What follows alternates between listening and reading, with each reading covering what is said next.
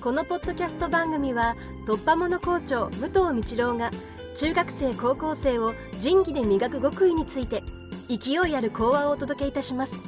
お楽しみください。おはようございます。ちょっともう寒いかな。いい季節になりましたね。だけど何ヶ月か前はどうしたこの暑さっていうぐらい暑くありませんでした。だよね。でもこの少しの間に季節は移り変わっているのと同時にあのすごく暑かった時はもう忘れてしまっていたりしません？今地球はどんなことになってるのか？なんて考えた人います？今世の中のことで一番気になっていることは何？って考えたことあります？ここ3年はもしかしたら忙しいんだよねって思うかもしれません。今日はあの、自分の体、自分の中にある物差しという話をちょっとさせてもらおうと思ってます。先日、皆さんよく知ってるかもしれない、三鷹にある電通大。電気通信大学というところに、えー、学校訪問をしてきて、その後、この中にも高校1年生から高校3年生も参加してくれましたけれども、えー、国際会議、イラゴという国際会議のところに、えー、参加をさせてもらいました。えー、これは、あまあ、いろんな研究者が来た中で、全部英語でした。で、12のセッションがありまして、それを30分ずつですから、6時間、英語のパワーポイントを使ったりした話を聞いてきたことになります。えー、私がその両方に参加したときに、どんなことを感じてかんたのかっていう話をしたいと思います。自分の認識がガラッと変わった一つは、電気通信大学っていうのがどういう大学なのかっていうことを自分の認識とは違ったっていうところからです。まず一つは、えー、まあ、あそこは電気通信大学ってことですから、そういうことをやるだろうっていうのはわかりますよね。あそこは一類、二類、三類とあるそうです。で、一類のところは情報系ですから、メディアとか、えー、経営とかですね、情報理工であるとか、コンピューターサイエンスなんかが一類。で、二類なんかは融合型でセキュリティとか通信とか、ロボットとか、電子制御とか電子情報とか。これもなんとなくわかりますよね。僕びっくりしたのは三類です。理工系。で、その中にもいくつかある中で、生、あの、科学生命工学プログラムっていうところがあった。あ、先生科学だから、多分そこに興味を持ったんだと思うんだけれども、びっくりしたのは、創薬のラボが2つあった。ラボっていうのは研究室ね。創薬っていうのは薬学部やなんかのところで行く、ね、考えるところかもしれないけど、科学的に、例えば柳の葉っぱの中に含まれているサリシンっていう物質は頭痛に効くって昔の人はそれを飲んでた。だけどそれが血液毒になる部分があるからと言って、その物質自体を探し出してね、それを人工的に作ったっていうこういう話がある。で、今みんなに使えるものになってたりするっていう、その科学的に物質を作るところと、それから二つ空いたところに、それを培養して増やしていくところとっていうのが電通大の中にあった。からもう一つ驚いたのは、ホタルのお尻って光ってるってわかるよね。で、あれは何が、えー、光ってるかっていうと、ホタルルシフェリンっていう物質が発光作用してる。で、それが、ちょっと N の位置とか、ちょっと難しいかもしれない。N の位置とか、くっついてる場所を変えることによって、赤や緑や黄色の発色抗体を作ることに成功して、で、それを体内に入れる。例えば、トレーサーとして、自分が調べたい。例えば、癌細胞にしても何でもそうなんだけど、そこに注入してやることによって、それがどこに行ってどう広がってるかっていうのを、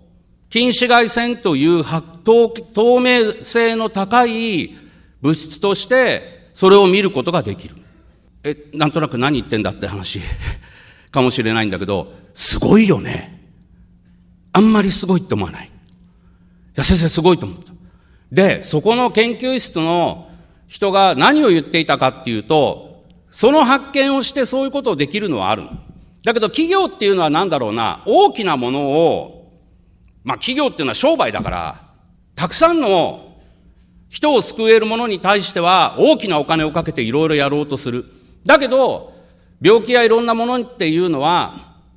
少ない人数だけれども、非常に難病と言われてたりする病気もあるよね。で、それを早期に発見するのか、それをどういうふうにしていくのかっていうのはまたさらに大きな話になるかもしれないけれども、そういうことを大学の研究レベルのところではすごく一生懸命やってる。で、しかも何を感動したかっていうと、今どのぐらいまで薄められたか、要するに薬品として使えるときには、オーダーとして10のマイナス9乗ぐらいまで薄めてなかったら、体外への影響とかが変わってくる。だけど、今10のマイナス6乗なんですよっていうわけ。あと1000分の1、もし薄められたらこれが、その人たちに素晴らしい薬として届けられるかもしれないんだっていうことに夢を馳せてその1000分の1を薄めるために努力をしているっていう話を聞きました。で、その時にその研究室の、を持っている研究室の先生がその陰性の人に何て言ったかって言ったら、君がこの実験をやめてしまうと、君が救ってあげようとして握っている手を離すことになるんだからねって言ったって。君が研究を続けていくことがその人の命なのかわからないけど、その人の手を握ってあげてることになるんだよ。君がこの研究をやめたら話すことになるんだよっていう、もしかしたら、社会のためなのか、自分のためなのかって考えたときに、そういう研究室があったってことに、非常に驚きを覚えました。まあ、君たちの進みたい方向に進んでいく。ことはすごく大事なことだし、で、そういうふうに先生が驚いたっていうのは、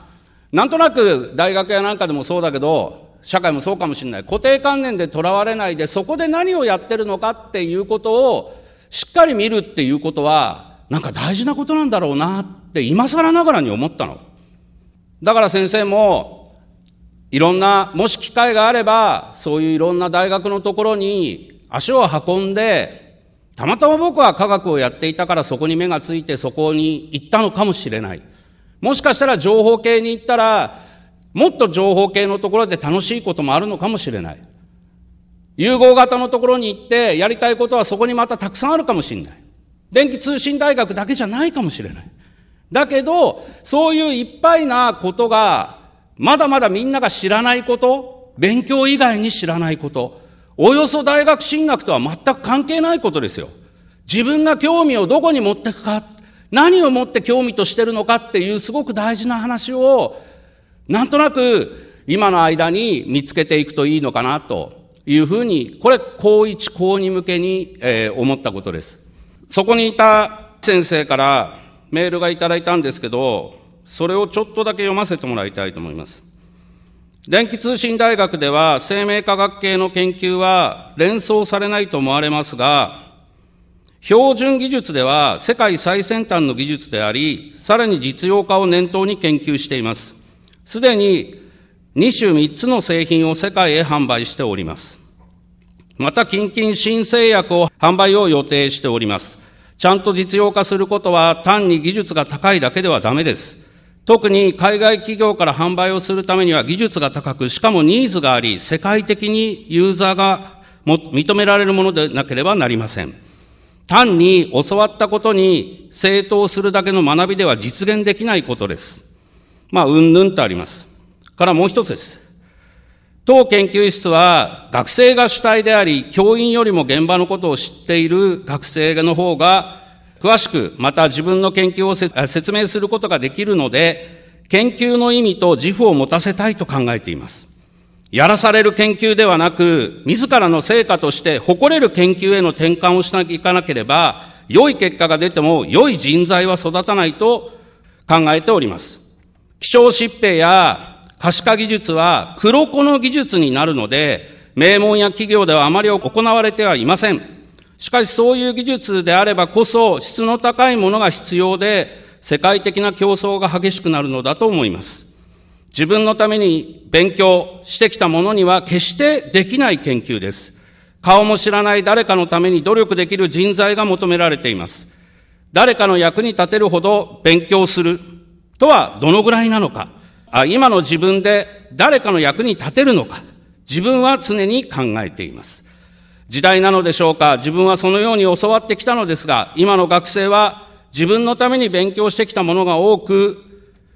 私たちの研究には向かないようです。自分のためにならないと学んできた学生が崖から落ちそうな人の手を掴んでも自分の手が痛くなったら話します。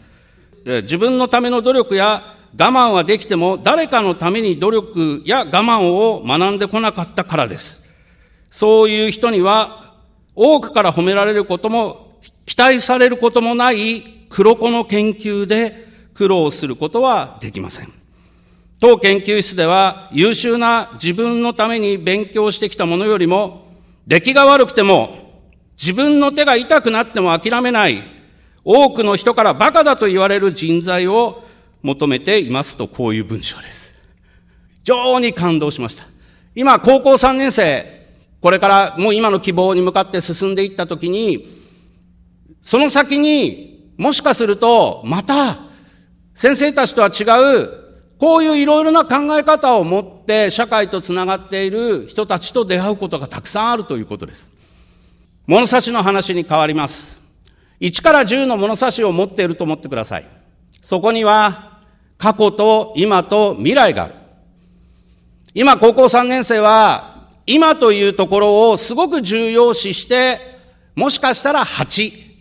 過去が1、未来が1かもしれません。それでいいと思います。今はやるべきことをやっていくことだと思います。ただ、一日の中で未来のことを1でもいいから考えることをしてほしいと思ってます。高2高1は過去のことを逆に振り返る部分のところが多くて、未来のことがゼロになっていく日が続くかもしれません。だけど、10個のファクターがあったとしたら、その割合を一日一日で少しずつ動かしながらでも、未来のことをしっかり考えて、社会に目を向けて、いろいろなことを学校で学んでいく。これが大事じゃないかなというふうに思います。未来の先にしか夢はないと思ってます。今を反省すること、過去を反省すること、今を生きることも大事だけれども、ちょっとだけ、もしこの話を聞いて、うーんって思った人がいたら、この後、教室に帰る場合だだけでもいいです。自分のこれからのことについて少し考えてもらって、そのワクワクした気持ちで今日一日過ごす。これが一日のスタートの仕方としては最適かもしれません。そういうようなことも自分をマネジメントする力として自分の物差しというのをどう今日一日動かそうかっていうことをいろいろな情報の中から考えてほしいなというふうなことをこの中間以降の間先生は大学とか会議とかにね学会とかを見させていただいて参加したみんなの様子を見たりして、え、感じたことです。えー、2学期、これから寒くなります。だけど、えー、引き締めて、気を引き締めてというよりも、自分のしっかりした足取りで、冬を迎え、それでこれから一歩一歩自分のために、とりあえずやれることを進んで、視野を外に向けていく。そんなことも、ちょっと未来のために考えてほしいなというふうに思っています。えー、高校3年生は今日が高校朝礼最後になります。それぞれの目指す目標に向かってしっかりと強い気持ちを持って、笑顔で、諦めずに、結果を恐れずに進んでほしいと思ってます。私の話はこれで終わります。